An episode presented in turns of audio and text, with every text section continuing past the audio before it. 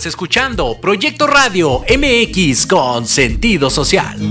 Las opiniones vertidas en este programa son exclusiva responsabilidad de quienes las emiten y no representan necesariamente el pensamiento ni la línea editorial de Proyecto Radio MX. Bienvenidos a Antesala, el programa donde se enaltecen todos tus proyectos. En esta tu estación, Proyecto Radio MX. Comenzamos.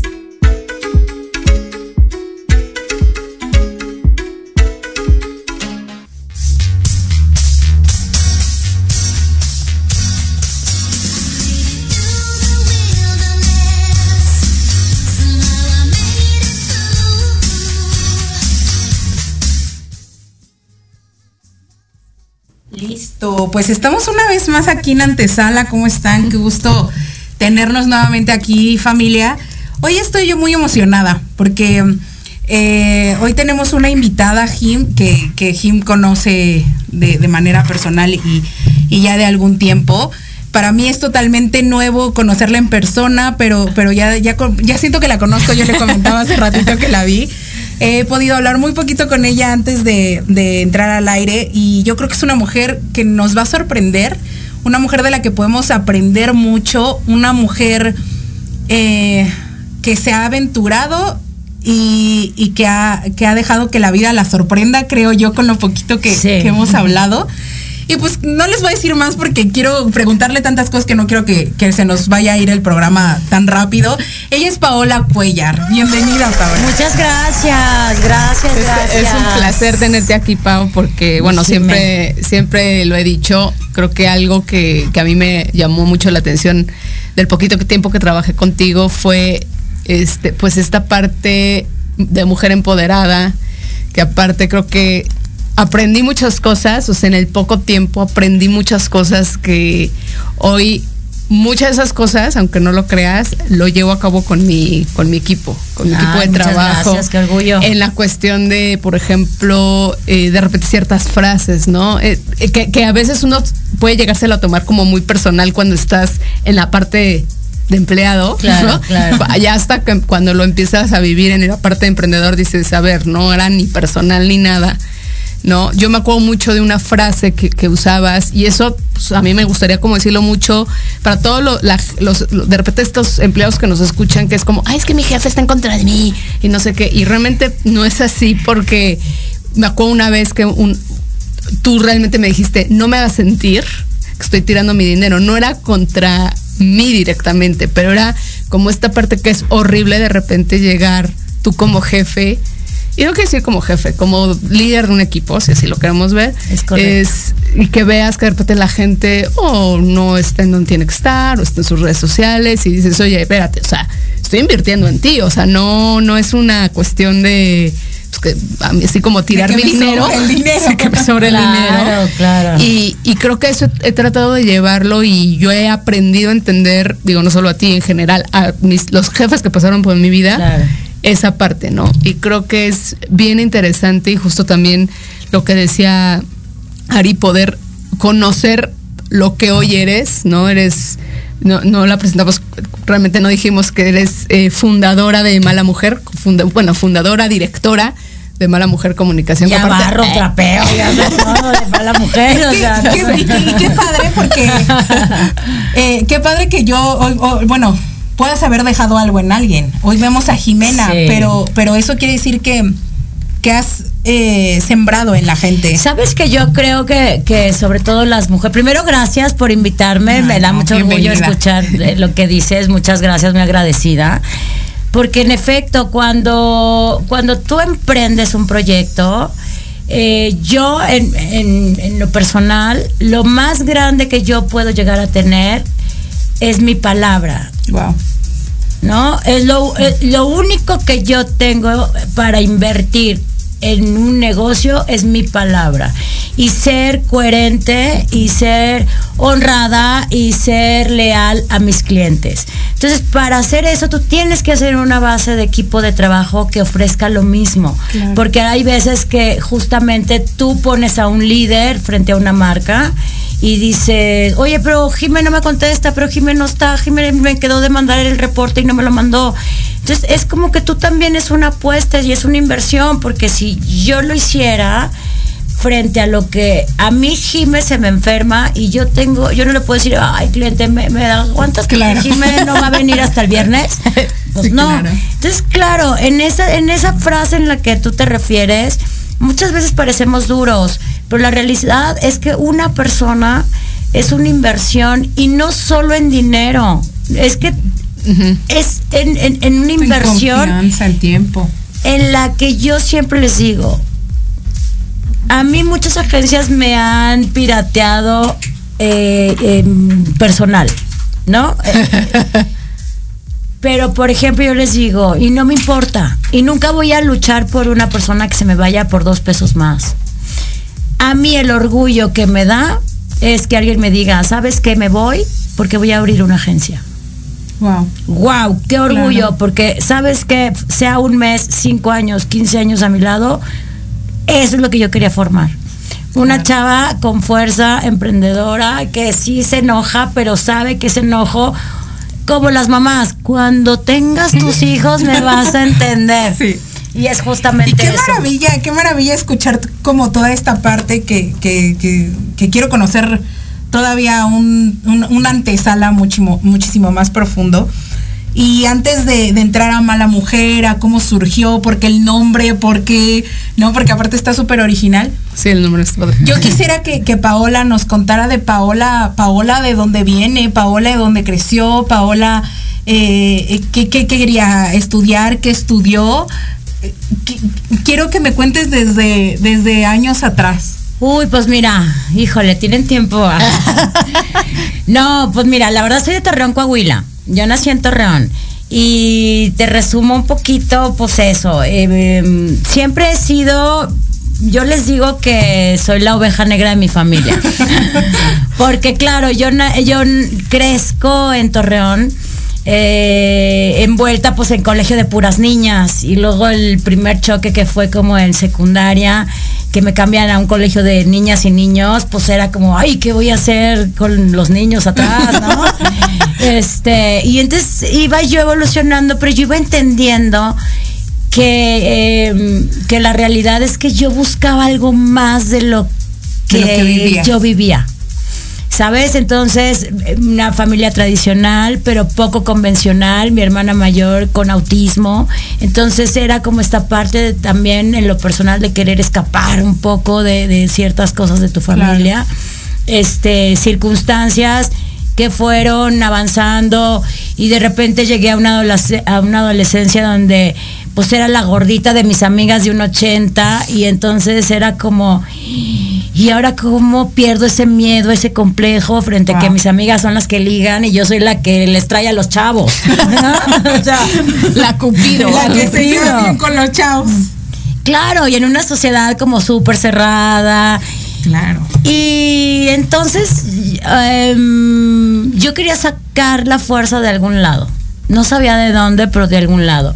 Entonces tuve un novio solamente en Torreón que duré a muchos años y era el clásico que me decía, ¿y a quién le pediste permiso? Uy. Uy, Dios. No, bueno. Y yo, pues ni a mi papá, hijo, Claro. o sea, ¿sabes? Y ahí empecé a entender que yo no era el común denominador de mi pueblo, de mi tierra, que adoro Torreón y mis mejores amigas y toda mi familia Que no está allá. pertenecías de alguna manera. Pero yo no, pertenecía a esa tradición. ¿Sabes? Yo nunca fui la novia de su casa, nunca fui. O sea, algún día yo me acuerdo que le dije a mi papá: debes de entender que no tienes unas hijas normales, porque yo no sueño con que me entregues en un altar de blanco. Yo sueño con irme de esta tierra y trabajar y ganar dinero. Wow. ¿sabes? Entonces, y así empiezo, y de mucha villa, pues esa adolescencia, yo le- me robaba el carro. Entonces tenía un tío que me decía, ay, esta base de relaciones públicas. Yo no sabía ni qué era eso. Pero porque tenía muchos amigos, siempre fui como la líder del colegio, todos eran mis amigos. Y entonces, pues ya cuando llega la hora de estudiar, digo, pues esa fuerza la tengo que sacar con carácter y me meto a derecho. Tuve un galán, bueno, ni que nunca me peló el cabrón, pero que por algún accidente cayó en la cárcel. Y a mí me gustaba mucho ese chavo y yo lo iba a visitar. Y entonces ahí fue donde yo decía, voy a estudiar algo que yo lo pueda ayudar. Fíjate. Y luego nunca me peló, ya me- pero me encaminó, como dicen, todo pasa por algo. Y me encaminó y empecé a estudiar derecho. Y, Y te enfocaste en derecho que penal. derecho penal, me fascinó. Y entonces me gradué. Y los últimos años de mi vida en Torreón, me- yo siempre le decía, papá, mándame a estudiar a Monterrey, siempre queriéndome salir.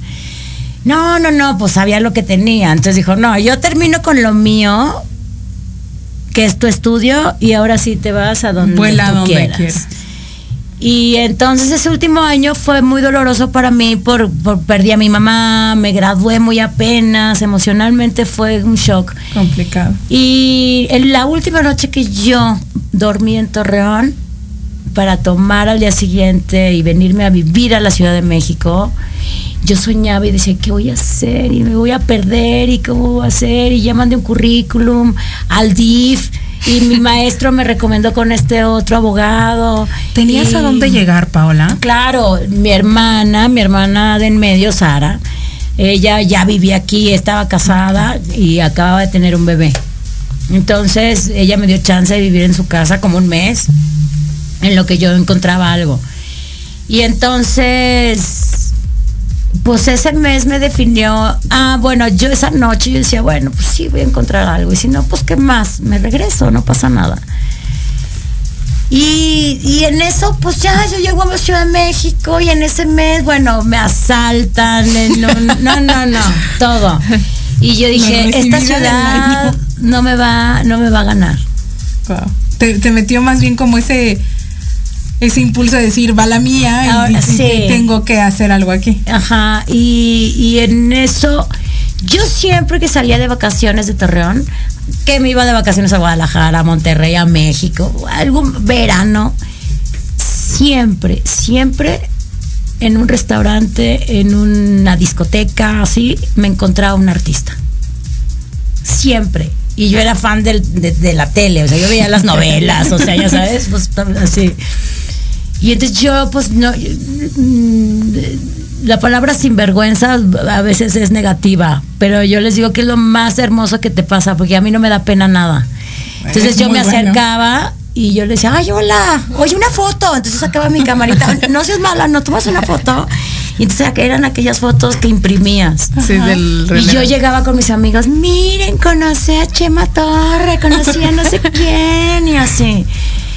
Y en, ese, en esa última noche que yo dormí en México, un sueño fue, imagínate que yo entrara a Televisa y conocer muchos artistas. Ay, bueno, no, X. De esos pensamientos, Pero que los decías con el Ajá. alma. Porque sería un sueño. claro. Y yo empiezo a trabajar aquí en la CEMEFO. Tuve una experiencia tremenda. eh, y renuncié. Y en eso, bueno, soy criminóloga. Yo decía, no, pues en México no hay criminólogos, se van a pelear por mí. Hasta la fecha no hay nadie que ha levantado la mano. Entonces, renuncié y en eso eh, conozco a Juan Osorio. ¿En dónde? En un restaurante, no, fíjate, mi papá tenía grupos de alcohólicos anónimos en Torreón. Y él, algún compañero le dijo, oye, necesito que ayudes a un cuate que está muy mal en drogadicción, y era Juan Osorio.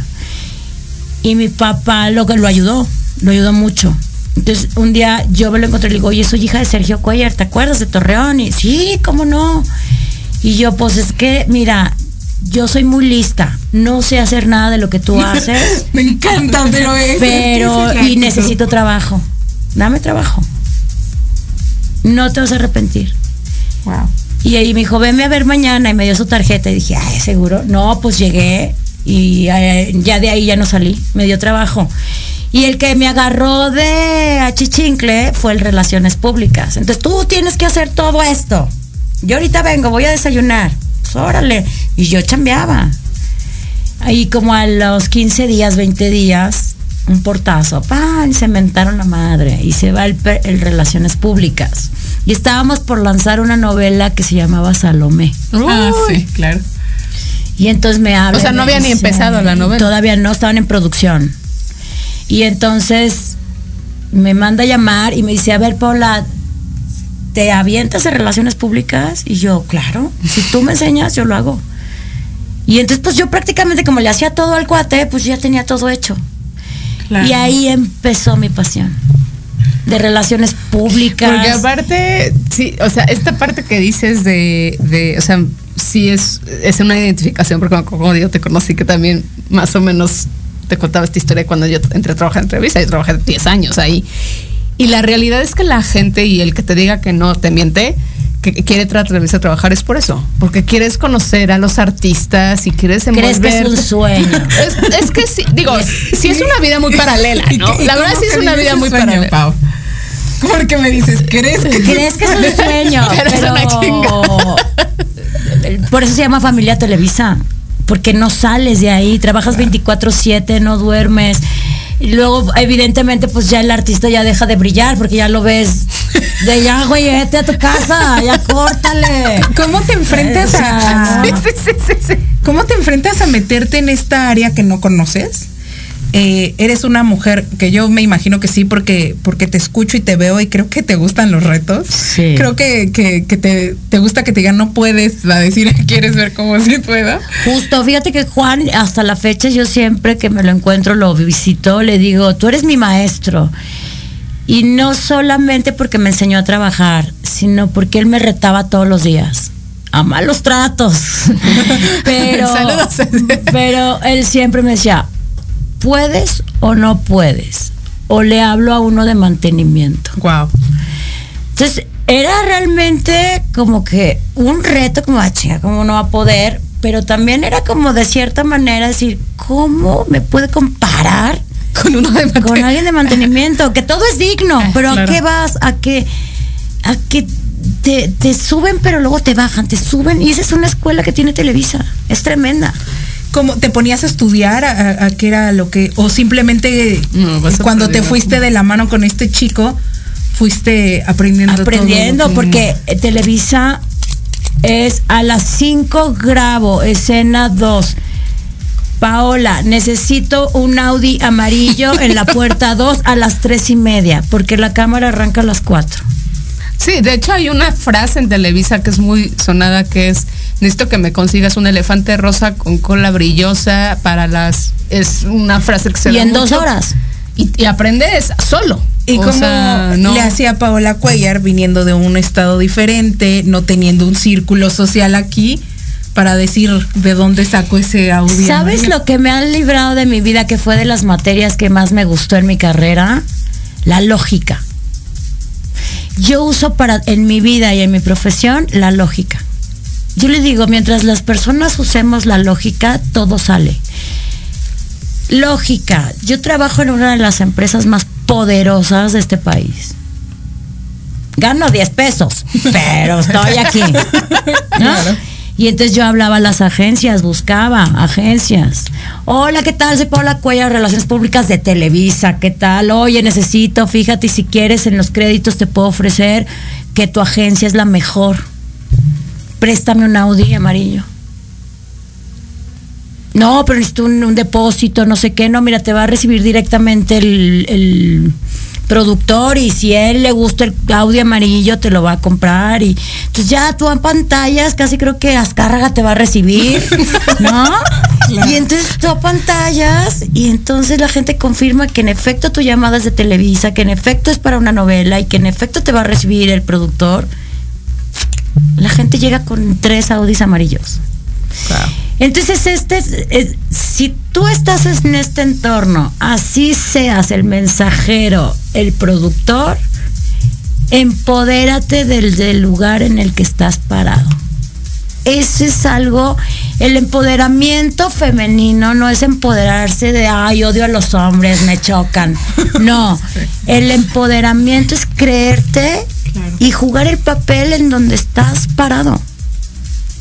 Y eso es lo que te hace dejar de tener miedo. Oye, Pau, ¿cuánto tiempo trabajaste con Sí. el señor Osorio? Cuatro años y medio. ¿Y en Ok, Televisa? Yo sí hiciste que como ocho novelas, cuatro entre ocho. Hice. Hice Es que tres. más- bueno, pues sí, tres- porque eran por, casi por una por año. Un ¿no? año, sí, fueron de las novelas más largas. Eh, yo decido renunciarle a Juan con todo mi agradecimiento en Velo de Novia, que fue donde Niurka le pone el cuerno. Y, ¡ay, Sí, sí, santo sí. pastor! Fue.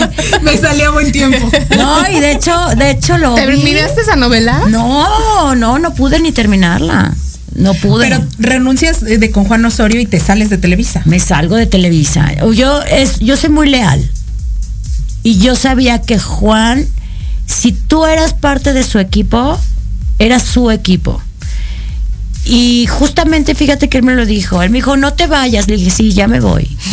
Porque estaba yo llena de manchas, de estrés, de, Pero porque por todo lo que se está por viviendo. todo lo que se la viviendo, el estrés, y eh, puedes, no, y me mandó a Veracruz y me regañaba. Y, No, imagino también como todo el entorno personal de él. ¿no? O sea, con New York y ahí. ¿Cómo te ayudó a forjar tu carácter ese tipo o, o, o el manejo emocional? Ese tipo de trabajo. Mira, te voy a decir desde dónde. Yo creo que justamente desde la falta del temor y el empoderarte desde, desde la oportunidad que tú reconoces que tienes. Te lo pongo en un ejemplo. Yo tenía una semana en Televisa. Una semana. No sabía ni cuál era la puerta, uno, dos, o sea, nada. Y Juan me dijo, oye, tú tienes muy buen gusto. Cómprame unos regalos para un ejecutivo tal, tal, tal, que es su cumpleaños. Vete a la puerta 2 y un chofer te va a llevar. Entonces un chofer de Televisa. Entonces me subo y me dice, ah, tú eres la norteña que acabas de entrar, ¿verdad? Y yo sí. Y ya en el recorrido y cuando regresamos de comprar ese regalo me dice, te voy a decir una cosa porque eres a todo dar. Pero no digas que yo te dije porque me corren. ¿Conoces a tal, a tal, a tal, a tal? Sí. Pues se andan apostando entre ellos dinero para ver quién se acuesta primero contigo y para ver cuánto duras. Entonces yo tenía la fama de la, la- la fresita de Torreón, hombre, esto se va a ir en media hora, porque saben el, el tormento que es Claro. trabajar ahí. y entonces, imagínate, le dije, no, hombre, no te apures, gracias. Y en la noche Juan hacía una junta de, no, que si Salomé uno, que si esto, que si lo otro, la música, la luz, todo. Bueno, terminamos, alguien que quiera decir algo. Yo levantaba la mano y todos me voltearon a ver si, como diciendo, ya está lleva media hora aquí. ¿Qué va a opinar? No sabe ni dónde, nada.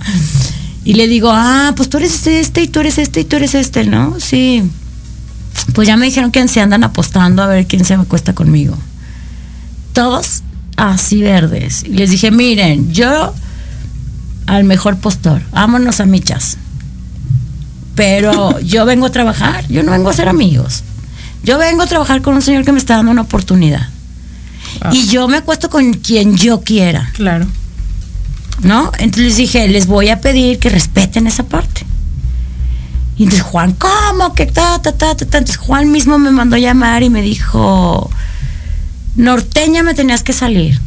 Me dijo, porque estás empezando, este es el principio. Y lo peor es que te falta la parte más fea de esta historia.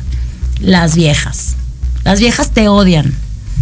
Yo No, madre, ahora cómo hago? Y ahora cómo me con ellas ahora. Sí, y entonces a partir de ahí, mi mamá me dejó un legado súper bonito, que ella me decía, hija, las, la- la- lo único que te abre las puertas en el mundo es ser agradecida, Sí, total. ser leal y darle por su lado a la gente necia. ¿Quieres tener la razón? Te la regalo. No discutas. Y entonces, claro, yo basada en eso, yo empezaba la secretaria que era la que más me odiaba.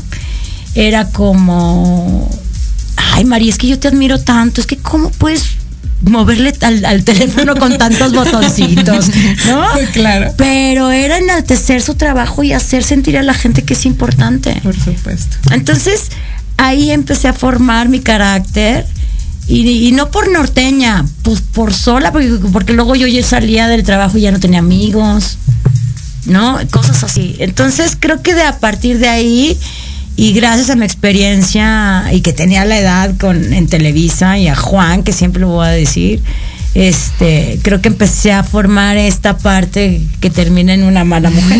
De ahí viene, empieza la historia del, del Qué, nombre. qué maravilla. Yo puedo estar así escuchándote y escuchándote. Este, vamos a ir a un corte rapidísimo y regresamos a hablar de mala mujer. ¿Cómo surges con mala mujer? ¿Por qué mala mujer? Y también quiero que nos cuentes este proceso que viviste en la pandemia. Órale, ¿Cómo padrísimo. sido resiliente en esta parte, vale? Pues vamos a un corte comercial, estamos en antesala, no se vayan, no se lo pierdan y pues regresamos.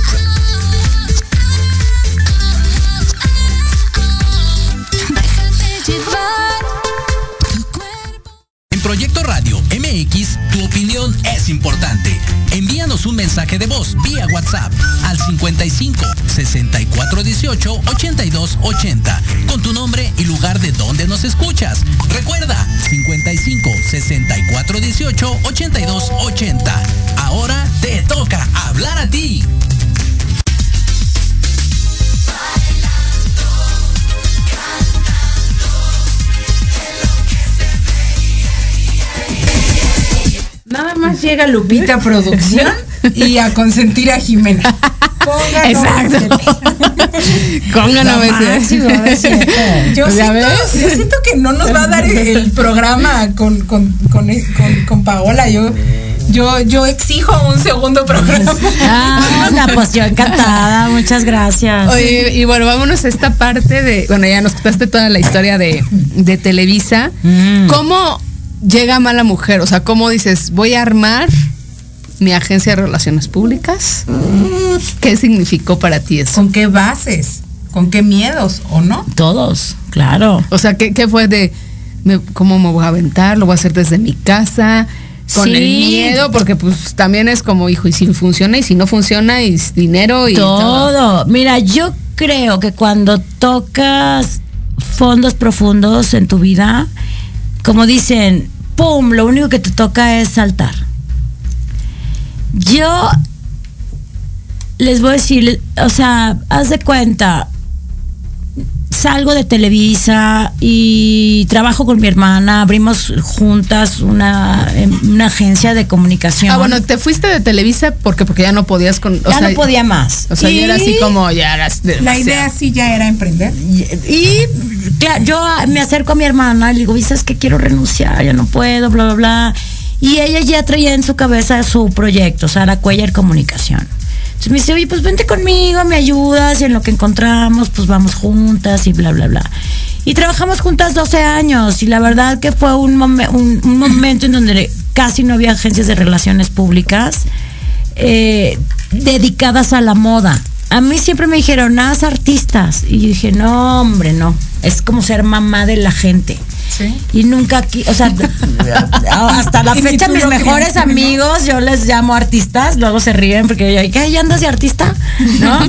Pero, pero sí, entonces ella fue la que un poco me enseñó esta parte de las marcas, de las empresas, todo eso. Y fue padrísimo, una escuela padrísima.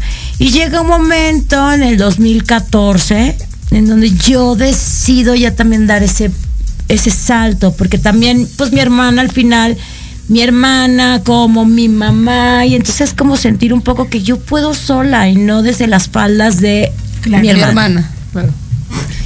Y entonces, pues me quedo sin lana, yo estaba muy enamorada, me quedo sin novio.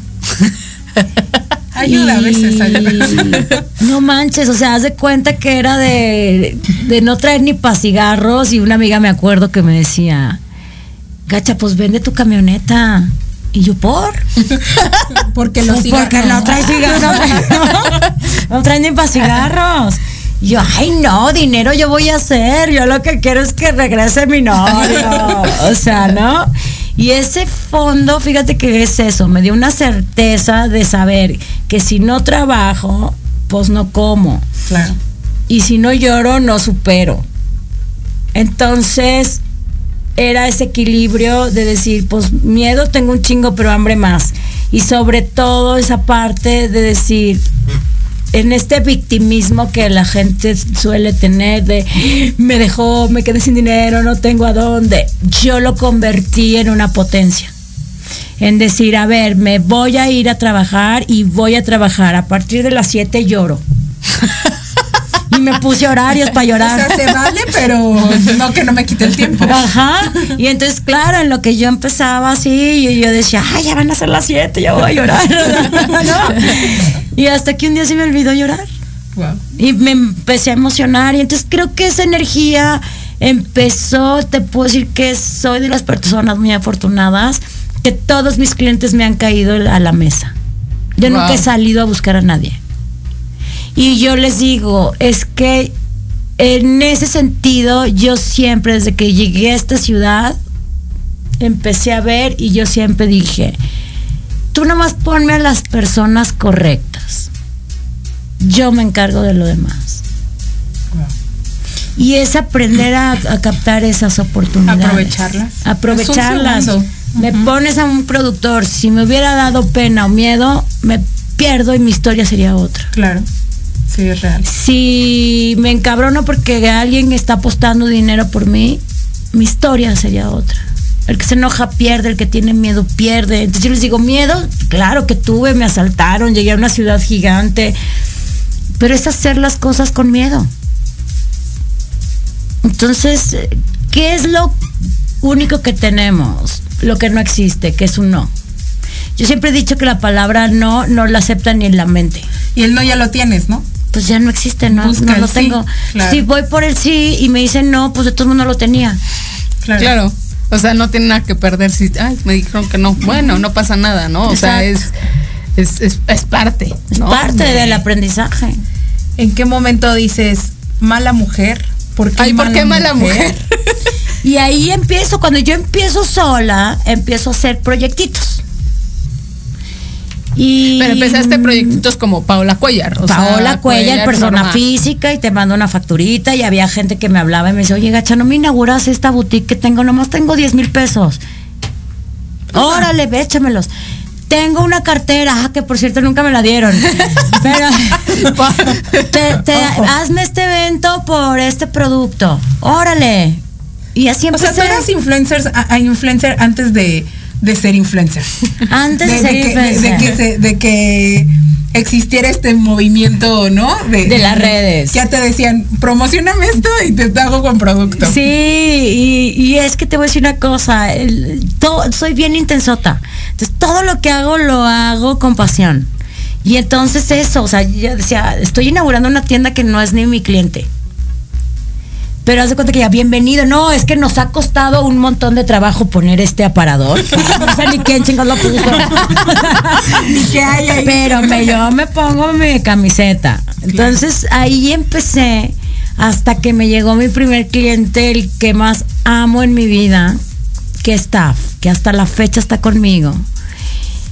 Eh, una tienda de sneakers, ay, a ver, Haciéndole promoción. la cultura de los sneakers, ¿no? Y fue una empresa por amigos, por conocido, un gran amigo mío que ahora es el mero mero, que me dio esa oportunidad. Y, y eso, que confíen en ti, te hacen confiar. Y entonces él me dijo, oye, ¿sabes qué? Nomás que nosotros sí somos una empresota. Y para llevar a cabo este proyecto, Esto una. necesito una persona moral, no una persona física que trabaje. Y yo pues tengo que abrir una empresa, hijo. Pues fui y abrí una empresa. Y... Y aparte realmente no es tan tardado hacer eso. O sea, No, es, pues es un notario, pero pues em, los notarios con todo respeto están bien caros. y- no, y entonces... No, aparte fue dar el siguiente paso. De decir, voy a crecer como Sí. ustedes, con, con ustedes y me Y voy era a- por la es necesidad que- de una factura. Y, y esa necesidad de una factura, dije. Es ah, que es- a eso ya te obligan, a eso te obligan Claro. los grandes clientes, justo, ¿no? A, a tú A ir crecer. creciendo, claro. ¿En qué momento empezaste a hacerte de tu equipo? Pues bueno, entonces yo empecé y me dice el, el notario, ¿y cómo le vas a poner a tu empresa? ¿Cómo se llama? Tú, oh. Ya, caray. Tengo, lo tengo tatuado. Mala mujer. Entonces yo volteo a mi mano y esto me lo pongo por un sentido emocional. De llegar de un pueblo donde somos 31 nietos y yo soy la única soltera sin hijos, no se quiso casar, se fue del Sí pueblo. Sí porque soy. soy la oveja negra, porque soy la única rara de todos. Ro- Rompiste con el esquema de la De todo. sociedad, Wow. claro. De todo. Decidí no tener hijos, decidí todo desde los 11 años. Yo tenía muy claro que no iba a ser mamá, que no, todo. Entonces, cuando me llego a México, los primeros clientes, antes de poner yo esto, hubo un judío que me acuerdo me dijo, ay, estás jugando a la empresaria, ni voy a ser el último que no te va a pagar. Ay, Y nunca me pagó. Y entonces ahí fue donde dije, no, pues yo les tengo que demostrar que ni estoy jugando y no y por ser mujer, ¿no? Y dije, no, pues ahora sí, ¿saben qué? Mi empresa póngale mala mujer comunicación. Wow. Y ahí empieza, y entonces una amiga mía de Torreón que no tenía chamba, me dice, le digo, ¿sabes qué? Vente conmigo. Y conforme nos caigan proyectos, yo te doy una comisión, gacha. Pues sueldo de dónde, no tengo ni para mí. Órale. Y ella también apostó. Y juntas en mi sala empezamos y luego llega TAF y, ya contrató una oficina y entonces era una chambota y entonces contrató a otra persona y entonces de repente yo abrí los ojos en un año y medio y yo tenía un equipo de 20 personas Wow. y de 15 clientes. Wow. Se oye, se, se escucha facilísimo, pero estar en, en el lugar en donde, en donde estuviste y a- en el que estás hoy en día, 15 clientes. No, es pues era, imagínate. Si uno llega a uno y dice, wow, ¿no? Claro, Sí. llegó un momento en que sí, yo me acuerdo que hice un brindis cuando di una oficina chiquita, me fui a una medianita y de repente me fui a una grandota. Y cuando llegué a la grandota hice un brindis con mi equipo y les dije, El día que apostaron por mí, porque claro, yo les decía, gacha, ahorita tengo un sueldo de este tamaño, pero voy a tener más. Y se quedaron. Y yo les hice un brindis y les dije, ¿qué óvole? Miren la oficina que tenemos en un año y medio. Y esto va a seguir para adelante, hasta que llegue la chingada pandemia.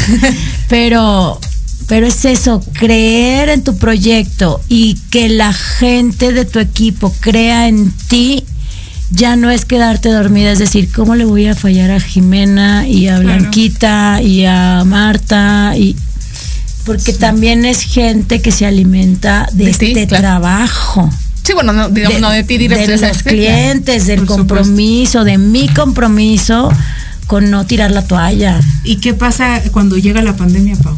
¿Qué- cómo- ¿Cómo re- recibe mala mujer la, la, la pandemia? ¿Cómo recibe Paola la pandemia? ¿Y qué pasa en este proceso como persona y como empresaria? Porque aparte me imagino que sí, de esos 15 clientes se te empezaron a caer así de, ah, ya no, tengo para invertir. gacha, pues me quedé con tres. Me quedé con tres. Y me quedé con un equipo aproximado de 10, La mitad. la mitad. Y de esos 10, de los 10 que se quedaban, Nada me más quedé me quedan. con tres, tres, tres, ¿sí? Así les estoy cerrando la llave porque mientras, yo les decía, mientras caiga un poquito de agua, vamos a chorrearnos. Pero yo también quiero ver el compromiso de ustedes. Ahí también vas descubriendo gente que, que, que ¿para qué la tenía yo? Pero también acabas de decir algo bien importante como, como jefa, como dueña, como líder, si le quieren llamar así. Si cae poquita agua, vamos a chorrearnos. Todos. Y hay gente que no quiere. Hay gente que, y, y yo creo, eh, te escucho y, y puedo ver cómo es una de las partes que te ha, que, que te ha llevado a, Sí. porque eres de las que eh, jalas a que crezcan contigo. No eres la que pretende crecer sola y que los demás sigan estando a, Sí, a tu... pero al, No, jamás. Claro, pero al, y Y al mismo tiempo padrísimo. también dices, Jamás. como tú dices, no, voy a ver realmente quién sí y quién no, porque Claro, empiezas a, a reconocer. dices, ay, qué bonito, voy a estar recibiendo mi sueldo, Y pero cuando claro, no hay- pero ves las historias y de repente aquí haciendo ejercicio, no, espérate, pues no. En la chamba. Exacto, es horario perde- perdido, pues ve, ponte una camisita, no sé. Este y así y pero te voy a decir una cosa y yo lo digo todos los días. La pandemia fue lo mejor que me pudo haber pasado en mi vida. Porque esa es la parte en la que yo ap- aprendí a reconocer a Paola Cuellar, no a la trabajadora. Yo desde que pisé esta ciudad me dediqué a trabajar y a trabajar y a no dormir y a hacerle leal a la gente y a hacerle a esto y a hacerle el otro. Entonces con estos tres que me quedé, que les dije, nos va a caer un chorrito. Pero ¿saben por qué? Con estos clientes, yo he llevado hasta 20 clientes sola. Pero esto me lo, los voy a dejar para, para no abandonarnos como equipo, pero porque yo no voy a hacer nada. Me voy a dedicar a mí. Entonces, ustedes vamos a hacer unas juntas cada tercer día. Esto es lo que es, esto es esto y esto es esto. Y el que quiera. Claro. Por primera vez comí en mi casa después de 20 años. Yo me cociné, hacía mis YouTubes así de cómo hacer un arroz. Cuatro tazas de arroz. No, terminaba yo con un arroz de dos meses, o sea, ¿no? Este, y ahí empecé a disfrutarme y a reconocerme y a agradecerle doble a mis clientes y por supuesto que trabajaba y hacía contactos y ahora saben que ah, ya conocía a este que hace eventos de Zoom. Oye, cliente, ¿por qué no hacemos un evento virtual? Y entonces también empecé a modernizarme cuando no sé ni compartir una publicación en Facebook, ¿no? Este, y empiezas a descubrir y la misma cantaleta. Tú ponme la gente correcta y yo me encargo. Te descubres en, en esta etapa de, de pandemia, Pau, y, y cuando te, te zafas de un poquito de mala mujer, de, por decir Claro, esto, ¿no? claro. Porque sigues trabajando. Eh, y, y volteas al espejo y, y te vuelves a encontrar contigo, o te reencuentras, o te encuentras, o te reconoces, no sé. Eh, ¿qué, qué, qué llega a tu mente?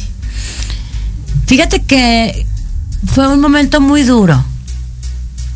Yo me lo pasé a todo dar.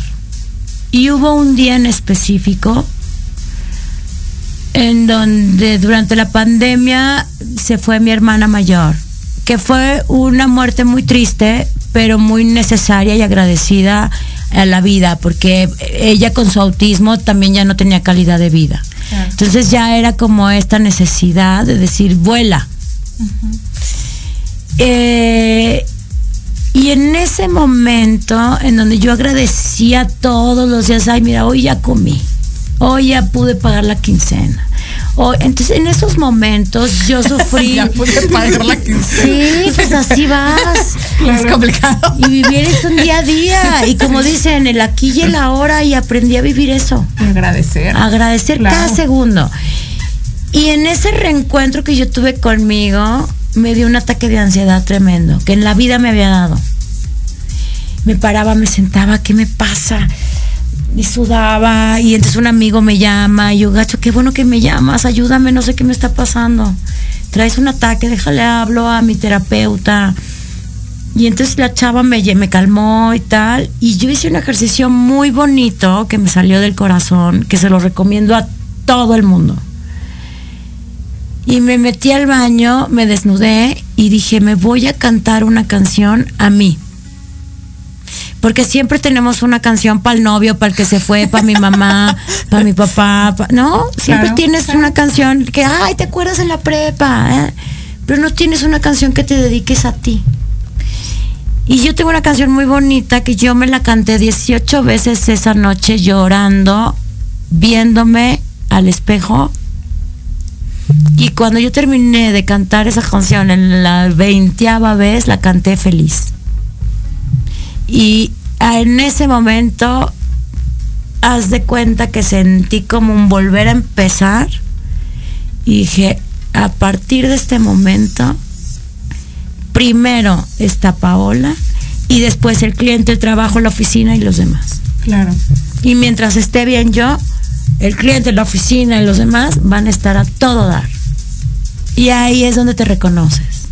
Wow. Y está muy padre. Y es una canción muy bonita de Carlita Morrison que se llama Te Regalo. Escúchenla.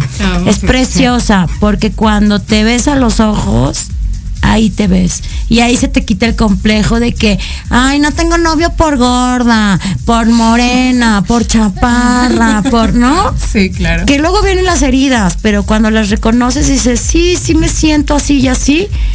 Pero pues ni modo, ya me he de encontrar a alguien que me quiera así. No, y aparte, esa parte que dices es bien interesante porque creo que de repente como mujeres eh, solas, lo pongo en Claro. lo que no sola, de repente pasa mucho esta parte como de culpabilidad, ¿no? Es de, ay, es que seguro no se fijan en mí porque Por cualquier razón. estoy gorda, estoy flaca, estoy chaparra, estoy alta, estoy flaca, estoy blanca, estoy, este, soy muy intensa, o sea, porque no nada más es lo físico, soy Ay, muy ¿por qué le contesté esto? Le hubiera contestado esto otro. Exacto. ¿no? Y creo que esa parte de repente reconocerte, quererte a, a ti mismo y decir, a ver, o sea, digo, y suena de repente hasta medio soberbio de no, pues no cualquiera viene aquí conmigo y está conmigo porque soy una mujer, o sea, ya te empiezas a reconocer, no porque lo vas a estar gritando por el mundo, pero es como esta parte de reconocerte Es que te- cuando tú te reconoces, la gente que te Exacto. rodea te reconoce. Exacto. Por eso dicen, tú eres lo que comes. Y no es que comas tamales. No, Es que comes ideas y eh, pensamientos visualmente, eh, ves lo que te interesa ver, escuchas lo que te interesa escuchar.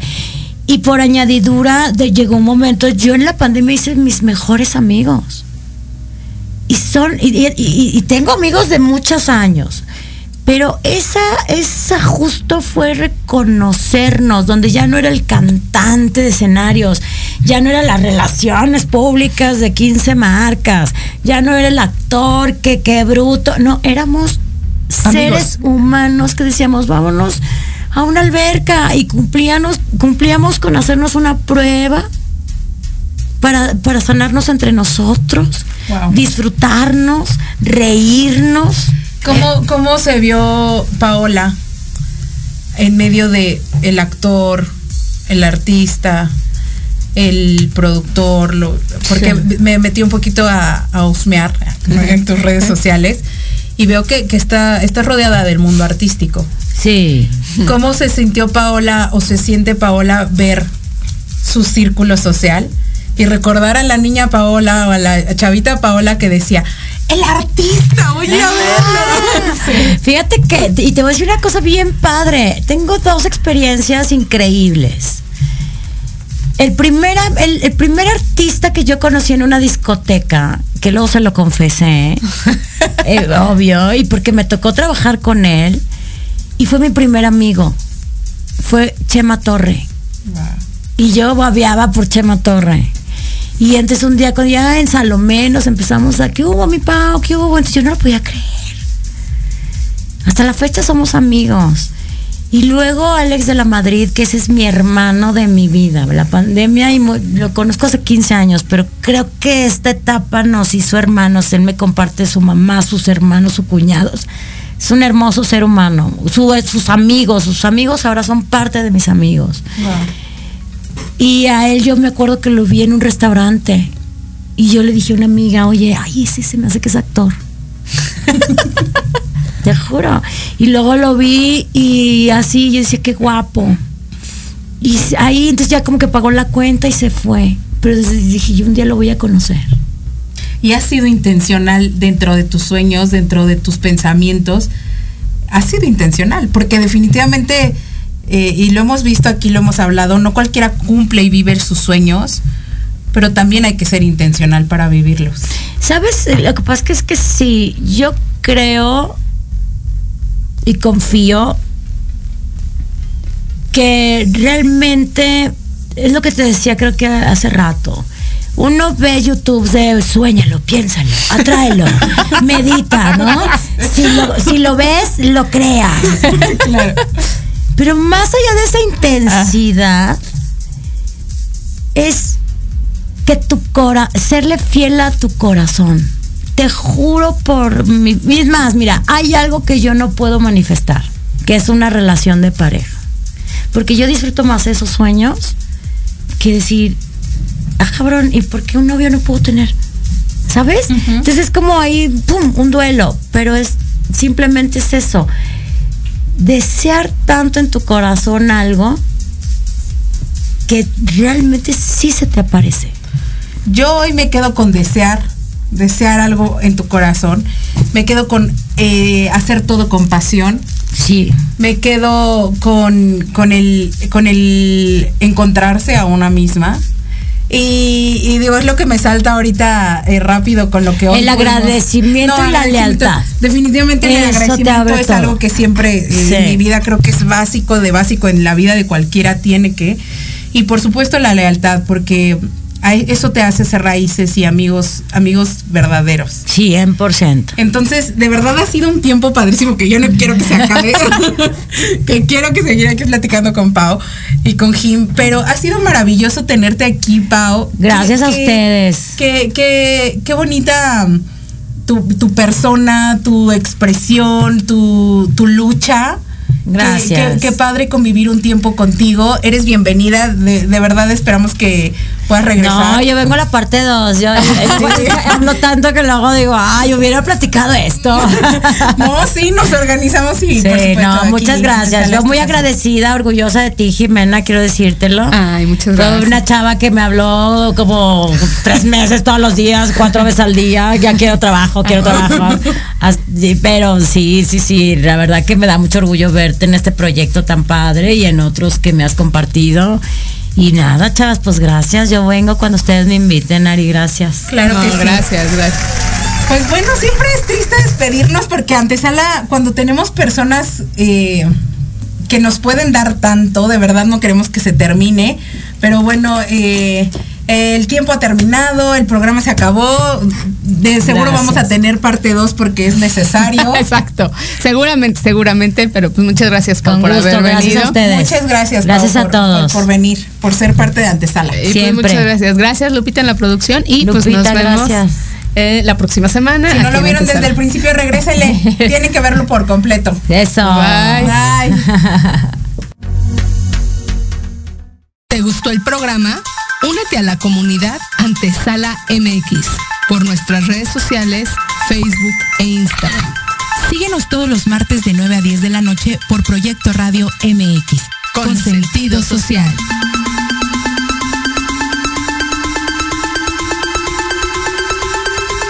La programación de hoy ha terminado, pero te esperamos mañana con nuevos invitados, increíbles programas, grandes temas y nuestro equipo de locutores con toda la actitud. Recuerda seguirnos en nuestras redes sociales y en nuestro canal de YouTube. Escucha nuestros podcasts en iVoox y en iTunes. Te dejamos con la mejor música de bandas y artistas independientes. Que pases muy buena noche y recuerda Proyecto Radio MX con sentido social.